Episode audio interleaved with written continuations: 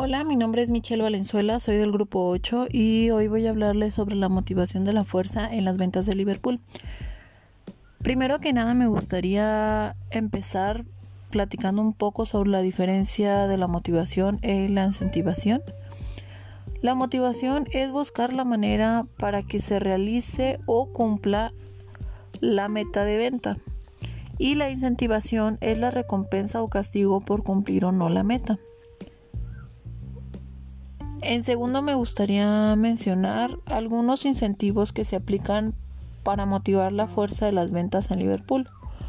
Uno de los mayores incentivos es que se nos da la oportunidad de pasar a un área mejor y con eso obtener mayor ganancia sin mencionar que tenemos una oportunidad de crecimiento dentro de la misma empresa.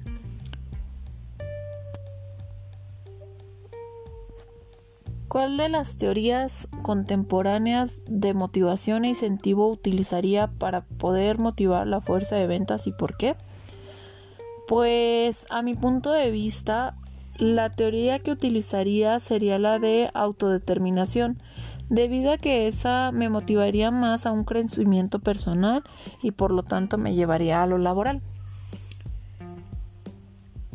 La mejor la mejor manera de motivar la fuerza de ventas es a través de incentivos monetarios. Mm, debido a la necesidad de competir con la que todos nacemos, el motivarnos de manera monetaria nos invita a ganar un poco más de dinero a la vez que vamos impulsando un poco más la venta. Analizar las razones para usar concursos de venta y qué hace un buen concurso de venta. Desde mi punto de vista, un buen concurso de venta se realizaría a partir de buenas reglas que sean claras, metas a corto plazo, premios, hacer cualquier notificación referente al concurso, es decir, quiénes fueron los ganadores, cuándo se van a hacer, a la hora. Pues esto sería todo. Muchísimas gracias.